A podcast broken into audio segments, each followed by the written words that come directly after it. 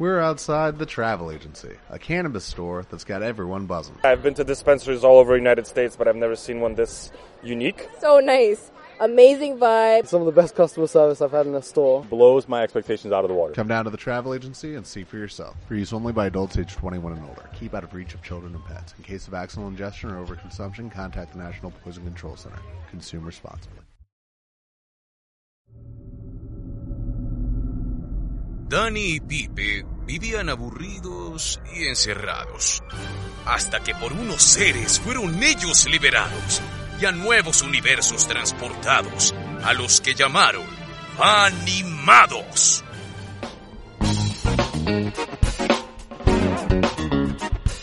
Bienvenidos y bienvenidas de nuevo a Fanimados. Estoy emocionadísimo de poder encontrarme de nuevo en esta nave intergaláctica por los universos y planetas fanimados. Después de meses de estar ausentes, de habernos perdido en ese hoyo negro, después de salir de planeta de ataque a los titanes que finalmente no se ha finalizado esa vaina, pero aquí feliz de encontrarme de nuevo en esta nave con Felipe. Yo soy Daniel Vargas, Albaricoque segundo y estoy con Felipe Arevalo, el gato intergaláctico Pipe. Qué bueno escucharte de nuevo, ¿cómo has estado? Hola Dani, muy bien, muchísimas gracias. Estoy muy contento de regresar con toda y con, con toda la pasión y energía para este podcast, esta nueva temporada que se viene de Fanimados. Uy, ya era importante regresar, Pipe, pero bueno, ¿qué has hecho en este tiempo? ¿Por qué estuvimos tan aislados? Cuéntale un poquito al público en dónde nos perdimos.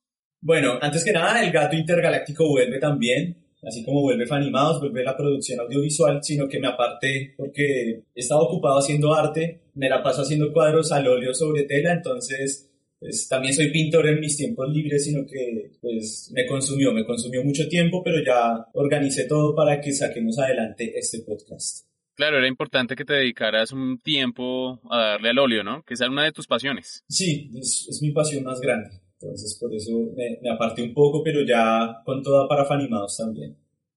No, yo sí me perdí, fue en el teatro. Estuve en estos meses totalmente enfocado en la creación de una obra infantil que se llama La profecía del frailejón que es la historia de cuatro espíritus que se encuentran en el páramo y van en búsqueda en una travesía en busca del néctar mágico. Y pues nada, estaba con mi grupo totalmente enfocado en esta obra que además fue una beca que nos ganamos y no tenía tiempo para nada más.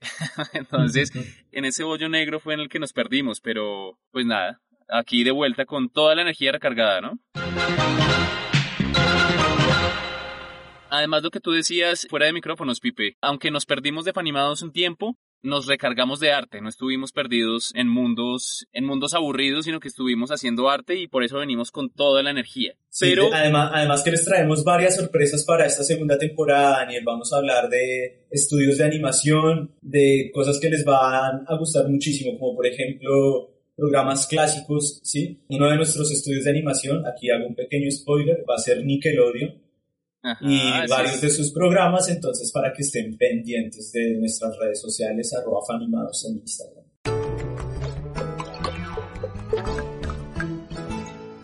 No, la verdad, Pipe, los viajes que nos esperan en esta segunda temporada son gigantescos, son espectaculares y vamos con toda la energía, pero para el público que nos está escuchando, producir un podcast también es muy complicado, necesitamos financiación, fue una de las razones por las cuales estuvimos quietos todos estos meses, así que bueno, les tenemos la noticia, ya tenemos nuestro Patreon abierto, allí pues van a poder encontrar todos nuestros capítulos y cosas especiales, así que si quieren que este podcast siga adelante, por favor, pueden hacer allí sus donaciones y lo más importante, más allá de eso, compartan, compartan con las personas que crean que les pueda gustar este podcast, compártanlo y seguiremos creciendo y siendo más en este mundo fanimado.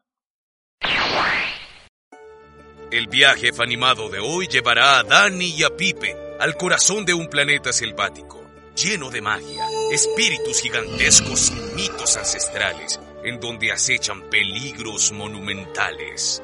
Así comienza la segunda temporada de sus viajes.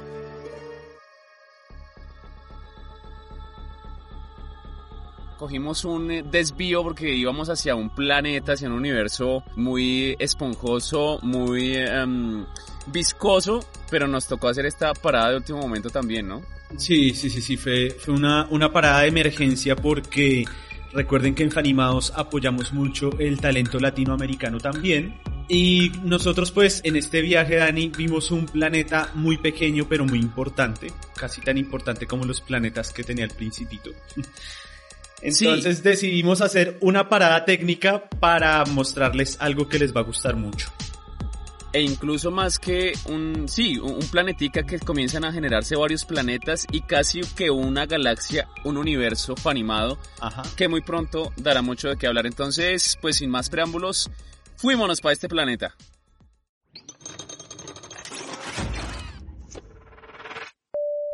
El planeta animado de hoy es Aimbo una película peruana en 3D estrenada en agosto de 2021 y primer largometraje del estudio Tunche Films. Para mayor disfrute de este viaje te invitamos a ver la película ya sea antes o después de escuchar nuestro podcast. Por ahora no se encuentra en plataformas digitales, pero tan pronto llegue a ellas lo publicaremos a través de nuestras redes sociales de Panimados.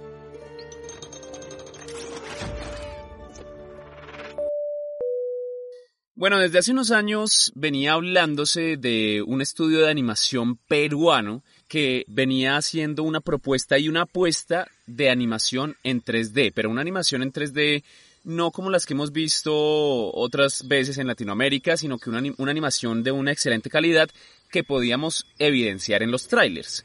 Esta vez nos cogió precisamente de sorpresa el estreno de Aimbo, una película sobre el Amazonas, y hay que entender aquí algo, Pipe, y es que Perú es un país conformado, digamos, por tres zonas biogeográficas importantes. Entonces está la costa, los costeños peruanos, de donde está el ceviche, el sabor, las negritudes peruanas. Está la montaña, donde habitan la mayoría de, em, digamos, de gente y también de gente con eh, ascendencia mm, indígena y donde se desenvuelven pues toda una cultura indígena y pues de las raíces del, del imperio inca. Y la tercera que es el Amazonas. De historias del Amazonas peruano podemos recordar, por ejemplo, Pantaleón y las visitadoras de Vargas Llosa. Se le confía al capitán ejército peruano Pantaleón Pantoja la misión de organizar, implementar y gerenciar un servicio de visitadoras para guarniciones. Um, esa es la única que me sé. Pero a ver muchas más. El caso es que... Otras historias ficcionales que se ambientan en esta región geográfica son Diarios de motocicleta, La Casa del Diablo, La Muralla Verde y Fitzcarraldo. El caso es que al mundo se le tiende a olvidar que el Amazonas también hace parte del Perú. Y pues vienen aquí este, este estudio de animación a recordarnos un poco lo que es el Amazonas y el Amazonas peruano.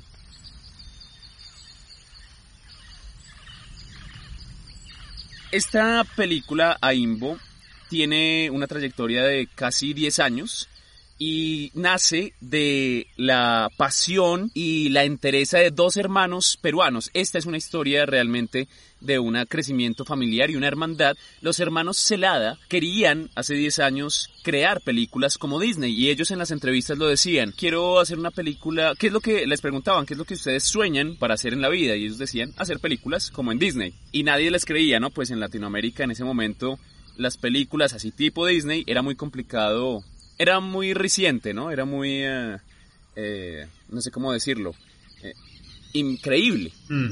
Pero estos dos, estos dos hermanos se lanzaron con toda y le dijeron al mundo, aquí en Perú, en Latinoamérica se puede hacer buen cine y buena animación en 3D. Pero claro, para poder ellos hacer esto que hicieron y que siguen haciendo, creando este universo animado que se llama mm, Tunche Films. Tunche Films es fundada por los hermanos José, César y Sergio Celada en el 2005 con la visión de crear sus propias historias. El nombre Tunche proviene de un personaje de una leyenda popular de la Amazonía peruana. Le hicieron muy bien la cosa porque ellos dijeron necesitamos hacer, queremos hacer películas en tercera dimensión, en 3D, en esta técnica que está em, conquistando el mundo, pero queremos hacerlo bien. Entonces hay algo muy interesante que ellos hicieron y fue crear su propia escuela de animación. Entonces ellos iban aprendiendo, pero no solo iban aprendiendo ellos solos, para ellos solos, que eso yo creo, Pipe, que es un, error de lo que ha pasado de pronto en Colombia, de pronto ya no ahora, pero sí en las, en las décadas pasadas, donde los grandes maestros de la animación se quedaban el conocimiento para sí mismos. Sí. Estos hermanos lo que hicieron fue, fue pucha, queremos hacer una película en Perú, en tercera dimensión, el conocimiento lo estamos ganando poco a poco nosotros, compartámoslo. Y allí crearon una escuela de animación que se llama... La escuela de animación de Tunche Films se llama Epic. Y claro, de ahí parte gran, gran eh, cantidad del talento de animación que hace parte de esta película, de este estreno, de este nuevo universo, de esta apuesta de los hermanos Helada que se llama Aimbo. Y bueno, ya entonces entremos como tal en la película. Hablemos un poquito de la historia. Esta es una película de animación que obviamente habla mucho de las creencias y de la mitología que tienen las culturas indígenas. Eh, recordemos que eh, el Amazonas pues obviamente está distribuido en varios países y me parece chévere que hayas resaltado este pedazo del Perú, del Amazonas del Perú, del que nunca se habla, pero que tiene algo en común sin importar las otras culturas en que crean y es que eh, siempre es la llegada del hombre blanco. Me pareció interesante la forma en la, en la que, ojo a esto, pues los que no la han visto, esto es spoiler. Pues obviamente la llegada del hombre blanco es una, podría decirse que un cliché que ha sucedido en Pocahontas, en Avatar, no, no Avatar la leyenda de Anne, sino Avatar de James Cameron. La llegada del hombre blanco, cómo llegan a, a querer eh, acaparar todos esos recursos naturales. Me parece que el mensaje está bien porque pues es importante darle al espectador y recordarle al espectador que pues no todo en esto es capitalismo, construcción, sí, eh, acabar con las zonas naturales pero sin embargo caen en, un, en, una mala, en una mala ejecución de algunas cosas técnicas. ¿A qué me refiero? Digamos, por ejemplo, aspectos técnicos como, por ejemplo, la textura del agua, por ejemplo, que fue una de las cosas que más me incomodaron, porque... No, es que, a ver, si tú estás haciendo 3D, tienes que meterle toda la ficha o si no va a aparecer un videojuego de, de, muy, de muy baja calidad, ¿sí me entiendes? ¿Sabes qué es lo que pasa con el agua, Pipe? Yo lo que identifico porque, bueno, tú, tú me habías hablado del agua que te ha molestado siempre desde un principio cuando viste la peli. Yo, la, yo no la había visto, eh, yo la vi después de ti y me fijé mucho en eso y lo que sentí, sí se siente una incomodidad, lo que sentí es que el parche que usaron de pronto para la textura del agua era muy realista en contraste con la, el diseño caricaturesco del resto pues de los personajes y del resto. No, no, no, no, no. Lo que pasa es que digamos que el, la textura del agua, por ejemplo, vemos el agua en películas como Moana, sí, que el agua es, uf, es el agua en 3D. Y yo siento que acá tiene un aspecto muy gelatinesco. No me gustó, no me gustó la textura del agua, no, no hay una fluidez. Los personajes me parece que están bien construidos, me gusta la animación de los personajes.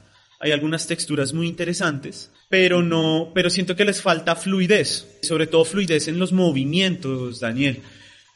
Sí, yo siento que aquí hay dos cosas. Uno, bueno, lo del agua puedes tener razón, o sea, sea, sea lo que hayan hecho, escogieron mal la textura del agua, no, no pegaba. Pero también, bueno, hay que tener en cuenta que el presupuesto de una película de este tipo a un Disney, pues es eh, abismalmente diferente, ¿no? Sí. Entonces siento, siento igual que le faltó presupuesto en ese sentido y como hay un error que comete mucho el cine en general, el cine de animación en 3D en general, que lo hablábamos en el capítulo de Today Animation cuando hablábamos con Sakura, y es que todos quieren parecerse a Disney.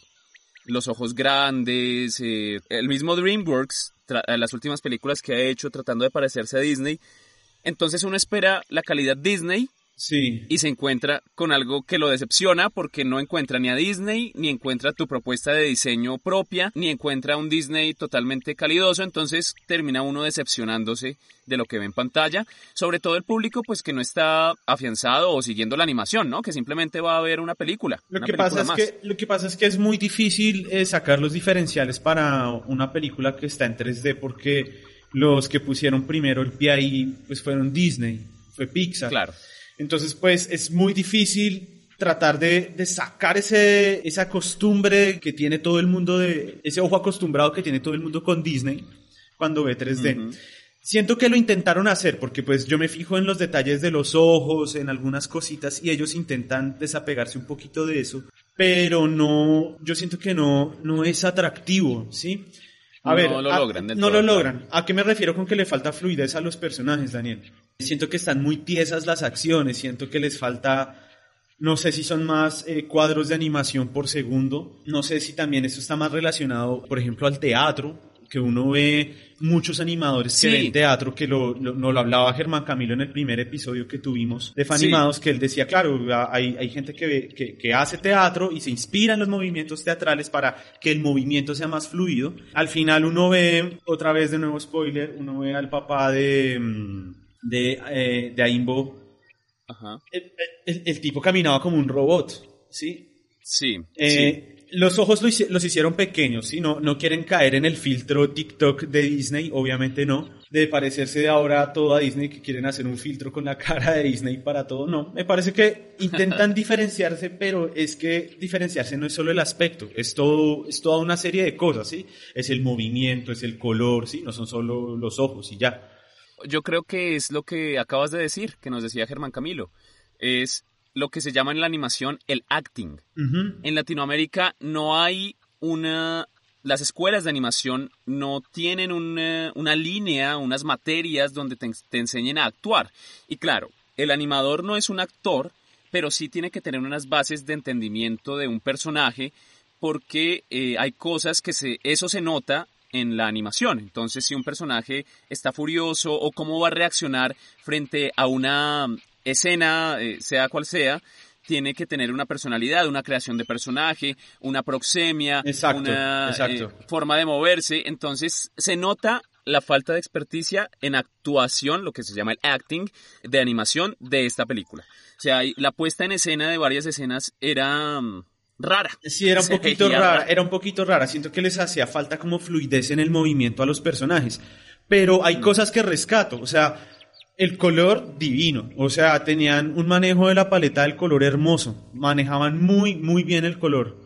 En la escena en, que Aimbo se encuentra a, la tortuga gigante me, me, gustó mucho, sí. Manejan muy bien el color, no, no lo niego. La escenografía es increíble, creo que manejan muy bien el, mm, el paisajismo, los fondos están muy bien hechos. De nuevo, el agua sí, háganla otra vez. No, no, el agua terrible, terrible la textura del agua. Pero sí, sí hace falta más fluidez a, la caracterización de personajes. Bueno, eso es digamos que con respecto a, la parte técnica del, de, personajes, ¿no? Pero hablemos un poquito del guion, hablemos un poquito de la historia. Porque es que aquí en Aimbo hablan, a ver, Dicen que esta niña fue adoptada, no explican bien cómo y uno dice, bueno, de pronto al final explican mejor. No, es que es hija del hombre blanco y es hija de la, de la líder indígena de la tribu. Y uno dice, ah, bueno. Pero estaba este otro personaje. Yo creo también que uno de los elementos en que más afloja la película es el guion, me parece a mí. Una película puede tener una muy buena animación, pero si el guion no está bien construido, se cae. Yo recuerdo, por ejemplo, buenos ejemplos de animación que de pronto no está tan perfecta, pero que es excelente la película porque el guion está muy bien armado. Las películas de corto maltés, de los estudios italianos, que uno ve que les falta un poquito la animación, pero la historia es tan potente que uno se olvida de esas partes técnicas. Aquí me pasó que la historia era, lo que decía, es un poquito cliché, un poquito común, eh, si bien es una película infantil que apunta a un público infantil, mm, no lograba las cosas. No lograba las cosas. Entonces, lo que decías de este personaje, ¿cómo se llamaba? Creo que era Atok. Atok, Atok, tal cual. Atok. Creo que era Atok. Atok y el, digamos, este hombre blanco, el Yakoruna, los malos eran muy malos. No sé a ti qué tal te pareció, como que era muy obvio quiénes iban a ser los malos. Eh, no sé hablemos un poquito entonces de, de Atok. Bueno, él, dice que se había enamorado, que se había enamorado perdidamente de la madre de Aimbo y, y que, que, por su culpa ella había fallecido. Pero entonces no le explican al público, ¿será que él mató al hombre blanco en un ataque de rabia o, o, qué fue lo que sucedió? No explican... Claro, quedan cositas sueltas. No, no, eh, también los personajes, eh, el armadillo y el, el otro, el, Vaca y. Mm, Vaca y Dilo. Pues es que ni siquiera son recordables los nombres. Es que si ves, los nombres no. No, la caracterización de personajes no, no me gustó, pero ni cinco. Ese armadillo ahí con las gafas, como que, como con un aspecto como tan bobo, como que sí, como que no, como que le hacía falta lo que se llama en teatro de presencia escénica. No la tenía. Unos ¿Sabes- guiones, unos guiones flojos, unos chistes malísimos. Eso. Eh, ¿Sabes qué siento yo, Pipe? El, la película tenía unas buenas ideas, pero no se supieron desarrollar bien. Yo me acuerdo cuando vi los primeros trailers, que incluso el diseño de personajes era diferente, se veía un poco más adolescente, un poco más cercano a la princesa Mononoke. Y yo dije, uy, estos manes la van a sacar del estadio, pero veo que esas escenas donde salen los espíritus más grandes o las, las cosas más mágicas se desperdician en el guion, se dicen, se, se dan muy rápido y no te sorprenden realmente. Lo que dices, los chistes son malísimos. Son súper esperados, eh, súper em, súper predecibles. Todo, todo es muy... Se queda, como que uno dice, uy, esto está chévere, pero no lo logran. Sí, ¿no? digamos que yo entiendo que de pronto pueda ser predecible porque eh, para nosotros es predecible porque de pronto tenemos un conocimiento previo a una historia o a un desarrollo de personajes porque ya tenemos experiencia comiendo cine y comiendo animación. Ajá. De pronto para los niños no. Sin embargo, sí creo que son flojos porque es que tú puedes ver, por ejemplo, El Rey León de 1994 y un personaje como Timón y un personaje como Pumba tienen una caracterización tan clara y en el doblaje Sí. tienen un, un diálogo tan eh, concreto en, sus, en su gracia, en su chiste, en su teatralidad. ¡Chispas, un león! ¡Corre, Pumba, corre! Timón, es solo un cachorrito. Míralo, es tan lindo y está tan solo. ¿Lo adoptamos? ¡Pumba, estás loco! ¿Estás hablando de un león? Los leones comen carne como la nuestra. Pero es tan pequeño. ¿Pero crecerá? Podría cuidarnos. ¡Ja! Es lo más tonto que he oído. Tal vez nos... ¡Y! ¿Ya está? ¿Qué tal si nos cuida? Tener un león de amigo puede ser una buena idea. ¿Queda adoptado? ¡Claro! ¿Quién es el cerebro del grupo? Eh. Ese, justamente. Uy, me estoy cocinando. Vamos a buscar alguna sombra. Pero aquí vemos a, a- a dos personajes que no, no tienen presencia escénica en, Ajá. en, en la película. Entonces siento Y es que, que- se, que se cuelgan bastante en eso. Y es que además, Pipe, eso se potencia, o sea, esa parte negativa se potencia con la aparición de estos personajes espíritus que no sabemos de dónde salen, ¿no? Como que de un momento a otro aparecieron. Ay, sí, yo sé, o sea, y- como, ay, somos, somos los espíritus guía. Mm, ¿Y de dónde pero salieron? son ¿Por qué? reales. ¿Cómo así? ¿Qué pasó? Sí, mueren o no mueren. Sí, No, no son súper raros. Fue muy raro. Ella sube la montaña y ya aparecen encima de la montaña, pero para bajar sí bajan y sufren cosas de la realidad. Es súper extraño. Es- Este, tipo, este Timón y Pumba de Aimbo. Pues es que lo que, pasa además es que de- ponte a pensar y Timón y Pumba sí son espíritus guías de Simba. Y son, Claro. entre comillas, personajes que, que, que, que físicamente sufren daños. Ojo, Claro. Obviamente. Pero ellos hablan como de un misticismo que ellos dicen que sí, les, que sí le pueden ayudar, pero hasta cierto punto. Eh, no sé, Y de pronto to- porque creo- alguna especie de magia se los dicte de alguna forma.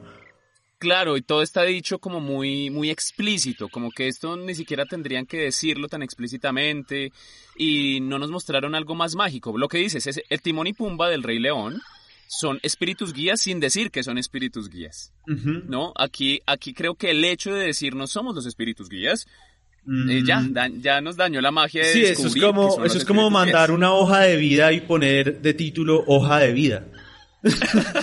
algo así, algo así, algo así. Creo que, Tal cual. creo que esto fue lo que pasó con Aimbo. Aimbo, eres una persona muy especial. Los espíritus te han llamado. Hola. Somos tus espíritus guía. Hay cosas muy positivas que rescatar, obviamente, no, no todo es crítica mala. eh, es, es que, bueno, es- estamos poniéndolos al lado de un nivel de Disney que, eh, pues que Disney también es un monstruo, ¿no? Lo decimos siempre en todos los capítulos. Hay cosas Claro, que pero rescatar, yo- pero, me gustó, por ejemplo, el diseño de personajes, por ejemplo, de, de- de estos espíritus guía es bonito.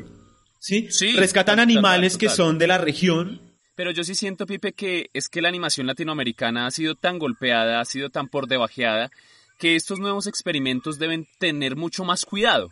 La animación realmente está bien. Fuera de estos aspectos, digamos, esos detalles que nombrábamos antes, me parece que se disfruta, que, que está bien visualmente, pero el guion es fundamental, es decir, no podemos seguir contando las mismas historias de las mismas formas, con los mismos clichés, con las Mm. mismas eh, formas, o sea, Aimbo yo creo que va a pasar a la historia simplemente por ser una, eh, la primera película peruana y latinoamericana en 3D con un gran éxito.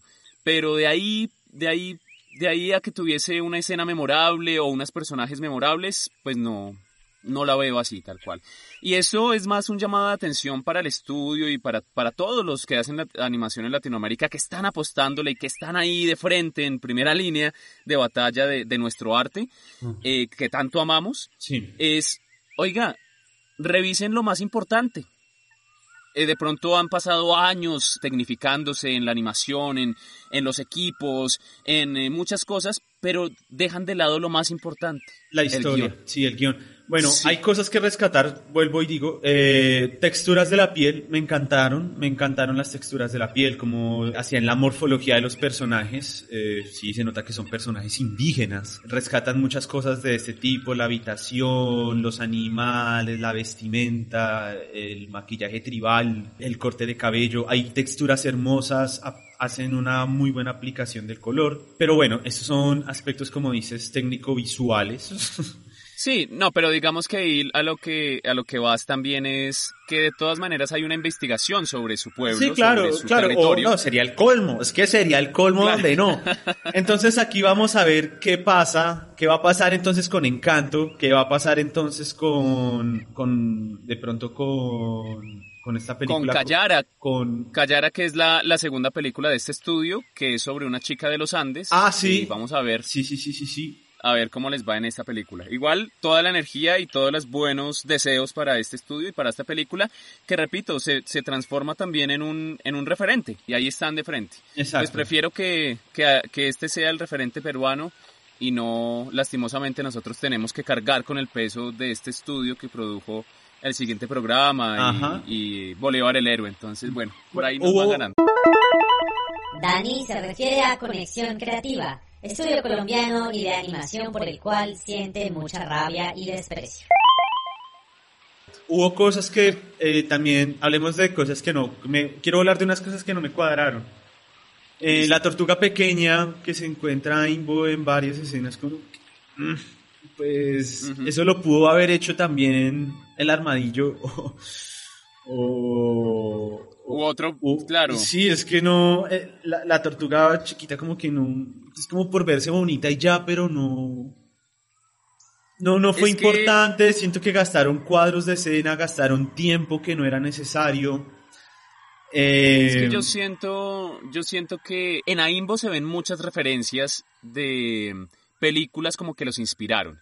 Se nota, por ejemplo, o sea, el Rey León es súper obvio. Ojo, no, el Rey León cuando caminan en medio de la selva, en medio del agua, eh, Es en un obvio, contraluz, bueno, eso es súper Rey León.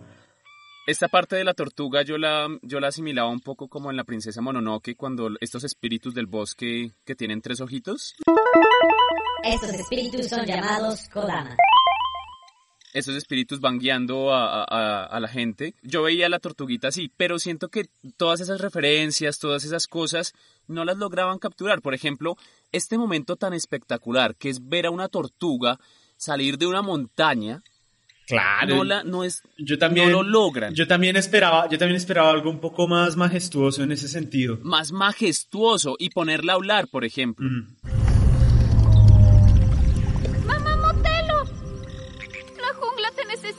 No, Embo. Tú eres la esperanza. No, un espíritu de esos no habla con palabras humanas. Te guía de otra forma. Y es Sí. más, casi mata a Imbo por, es verdad, ¿no? Casi la mata. Sí, casi, ca- ca- casi la mata ahí. No me gustó, no me gustó que hayan revivido a la mamá de Aimbo ahí que con, No. que con un cuchillo de la piedra lunar que No, y sí, no, eso estuvo rarísimo. Entonces, entonces si no reviven a la mamá, entonces a, a Imbo guíame con esta flecha. No jodas, marica. ¿Cómo así? la ¿Cómo otra, así? O sea, tengo que revivir a la mamá que eh, adquiere un cuerpo físico igual que el papá. Entonces ya los dos tienen un cuerpo físico. Y ahí bueno, entonces yo voy a lanzar la flecha, pero tú me la guías. Ay, bueno, si yo te guío la flecha. Entonces la Sí, flecha, ay, no. no. por Dios. Por Dios, Ese- ¿dónde ese está, es- dónde está, dónde está la berraquera del héroe? El héroe que le tocó Sí. comer M solo, ¿sí? ¿Dónde está, dónde está el héroe que, esta- eh, eso que hace al héroe? Eso que hace al héroe que es bueno, tengo unos espíritus guías, pero esto lo saco yo solo, papá. No, Revivo a mi mamá y a mi papá para que me ayuden. Ay, no, Sí. no, no, no, no. Creo que no están transmitiendo el mensaje correcto. No me gusta. Creo que debimos haber visto esta película juntos, Pipe. Sí. Porque sentimos la mayoría de cosas muy parecidas. Eh, sí, esto del camino del héroe, o sea, el tráiler nos muestra algo muy interesante. No, es que Daniel, qué, qué pena te interrumpo. Daniel, es que esto es una película políticamente correcta para que le guste a todo el público y se acomode al- a las exigencias que piden los públicos hoy en día. Entonces necesitamos que los héroes los dos sean mujeres, porque es que hoy en día hay muchos hombres y ahora todas las películas son de chicas. Yo no tengo nada en contra de eso, obviamente, no me importa que sean chicas. Lo que pasa es que siento que todo lo que están haciendo en la película lo hacen para que correcta, eh, políticamente co- sea aceptado, ¿sí me entiendes? Y es que... Hablemos es de la naturaleza chica- porque sí, porque es que la hay que hablar de la naturaleza. Momento, sí, hay que hablar de la naturaleza. Obvio, weón, la naturaleza es importante, pero háblela bajo ciertos argumentos. ¿Cómo vas a poner No, a ti, y- cómo vas a decir que una mujer, a ti no, obviamente, hablando en, general, en aspectos generales, Sí, sí, sí, ¿cómo sí. van a decir entonces que el empoderamiento femenino lo vamos a hacer con una chica, pero entonces ella no puede hacer nada si los papás no están vivos físicamente? No, marica. Sí. Por Dios. Desaprovecharon cosas importantes dentro del camino del héroe. O sea, esta chica Claro. no sabe ni coger un arco. No, entonces, no sé, no. descubrió otra arma que era la de ella. Mm. O estos espíritus guías la hicieron encontrar el poder interno que estaba guardado. Exacto, muy Eh, no diferente sé. a Korra, por ejemplo, por poner otro ejemplo femenino, por poner a Korra Ajá. de Avatar, por poner a Moana de Disney. No, La misma Mononoke. la misma Eh. Mononoke, estudio japonés. Entonces, no se trata de poner una chica o poner naturaleza solo porque, Porque sí. porque sí, porque es lo claro. políticamente correcto aceptado. No, es porque tiene un fundamento y tiene algo que de verdad está transmitiendo. Entonces, los papás vivos para ayudarle, no, X, chao. No me gustó ni, ni cinco. Y Y pues, lo que te decía al no, principio y que si la, y que si la mejor, si se supone que la otra es la mejor amiga y no la escuchó en toda la película, bueno, pues qué amistad, ¿no? Sí, sí, sí. No, y lo que te decía al principio también, los malos son muy malos, es obvio que van a ser súper malos. Hmm. Eh, este, vean, hasta ya se nos volvió a olvidar el nombre. Eh, Tachón, Tuchón. No, no, no. Atok. Atok, que es el super malo al principio, sí, después tiene esta vuelta de tuerca que se transforma, pero de todas maneras esas vueltas de tuerca también quedan un poquito flojas, como que no terminan de, de, de ser por lo que tú dices, por ser políticamente correctos. Y bueno, Pipe, yo siento que de pronto le, le- le dimos muy duro, hay que darle duro porque es que es... eh, Yo es esperaba más, a mí me dolió. No, es que como Sí. latinoamericano me duele y como una persona que ama la Sí. animación me duele. Y este podcast es de nosotros y lo tenemos es para esto, para criticar también, porque no se trata solo de echarle flores a todo lo que ponemos acá, sino que también se trata de informar, de criticar, de que ustedes, nuestros oyentes, opinen. Créanme que nosotros los leemos en nuestras redes sociales, pueden escribirnos y comentarnos en nuestro Instagram y Facebook y en nuestro canal de YouTube como arroba fanimados. Cuéntenos qué opinan de esto. ¿Están de acuerdo? ¿Qué es, ¿Qué es lo que está pasando? Por favor, díganos para poder saber, los leemos y comentaremos de esta situación en nuestro próximo capítulo.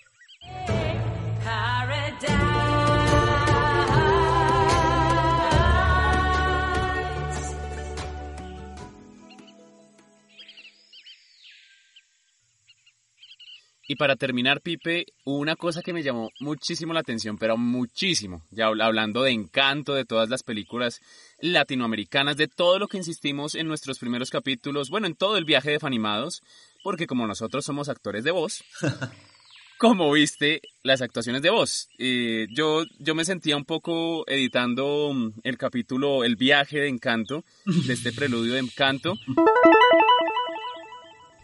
Este capítulo no fue publicado, pero estará disponible solo para los mecenas de Patreon. Allí, Dani se quejaba sobre el tráiler doblado en México y exigía un doblaje colombiano que finalmente se dio. Yo decía, fue pucha, nosotros somos unos quejones eh, queriendo doblar la película sobre Colombia en Colombia. Y estos peruanos, pues tranquilos también, doblado en México. eh, y pues no sé, yo no he escuchado ningún peruano quejándose, pero, pero sí se me hizo raro, ¿no? Como una película peruana sobre el Amazonas, pues no necesariamente el Amazonas de Perú, porque la, la historia no nos ubica en un lugar exacto, sino simplemente en el Amazonas. Pero yo no sé, me, me ponía en, la- en los pantalones de, de los peruanos y digo, Qué triste que no se apoye el talento nacional habiendo tan buenos actores de voz en Perú. Sin desmeritar el trabajo de los mexicanos que repetimos es excelente, el trabajo es muy bueno realmente. El trabajo de Carlos II sobre todo es el que se lleva por sobre todos, para quienes no lo conocen pues es la voz de Pícoro de Aymacú, que es el que hace de, del tapir y, y lo, lo hace increíble. Eso no es un abrazo. Esto es un abrazo. La voz, Em, la, la voz del oso perezoso me encantó. No he ayudado a nadie desde hace 100 años. También. La construcción No, pues del es- personaje del oso perezoso eh, creo que estuvo muy bien hecha. Nunca entendí que hacía un oso perezoso en la punta de un volcán. No, pues era un espíritu. Sí, pues no, era un espíritu, bien. pues dejémoslo ahí, no, no me voy a ensañar Sí. con eso, pero sí, me gustó mucho ese personaje. El oso perezoso me encantó. Me Mm. gustó que no cayera eh, en el cliché del oso perezoso de Disney, que tiene que estar Sí, de despacioso. No, estuvo Claro. bien, me gustó. Ese, ese y el tapir son los dos personajes, creo que se llevan, se llevan toda la película.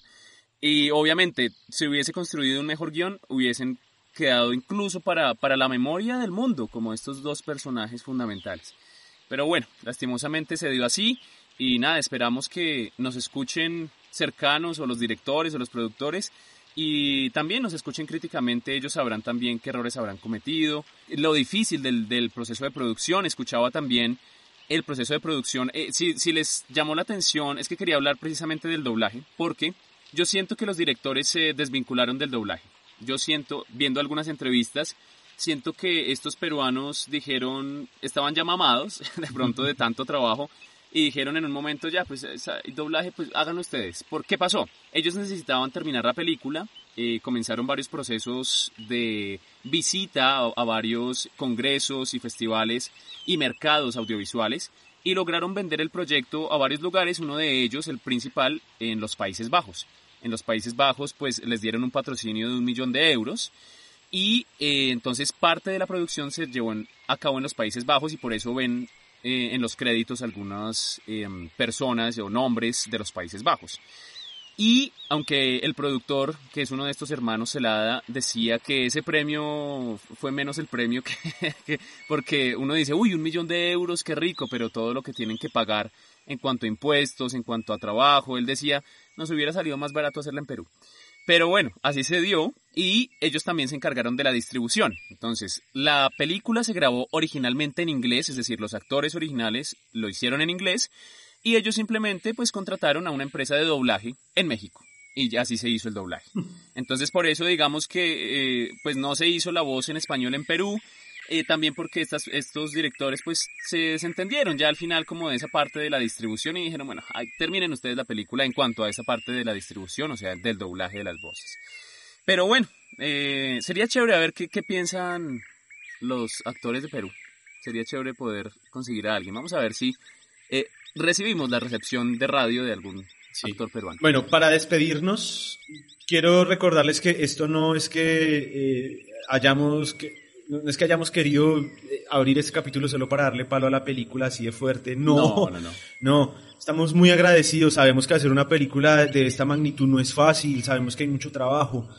Pero pues somos fanimados y nos gusta hacer las críticas y es nuestro programa y nos gusta criticar.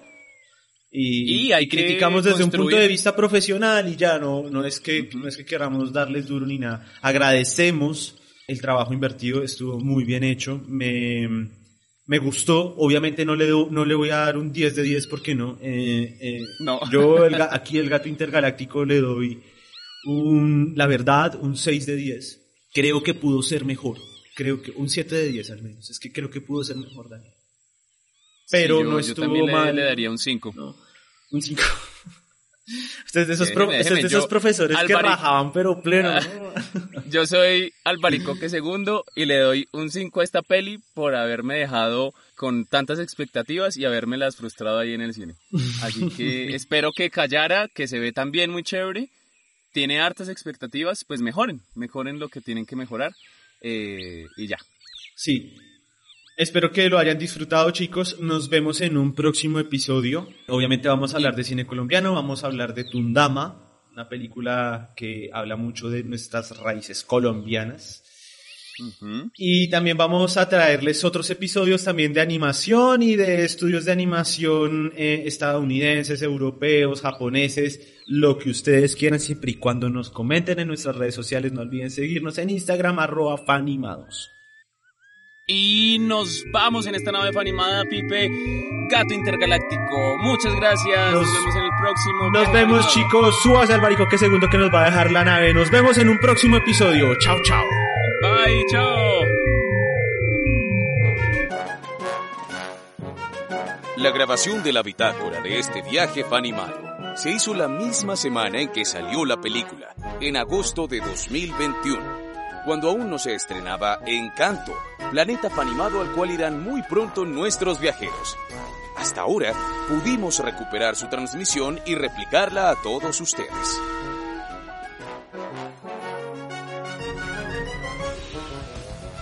Este fue nuestro primer viaje de la segunda temporada nos esperan muchos viajes a gigantescos universos, a planetas inexplorados, a galaxias lejanas y paradas estratégicas en estaciones espaciales con nuevos tripulantes. Espéralos muy pronto. No olvides seguirnos en Instagram como arroba fanimados y en Facebook como arroba fanimados podcast. Suscríbete a nuestro show desde tu plataforma favorita, iBooks, Spotify, Apple Podcast Google Podcast o YouTube y déjanos tus comentarios. Si te han gustado nuestros viajes, considera ser uno de nuestros mecenas en Patreon y ayúdanos a compartir el podcast para que cada vez seamos más en la familia Fanimada. Hasta el próximo viaje, Fanimanautas.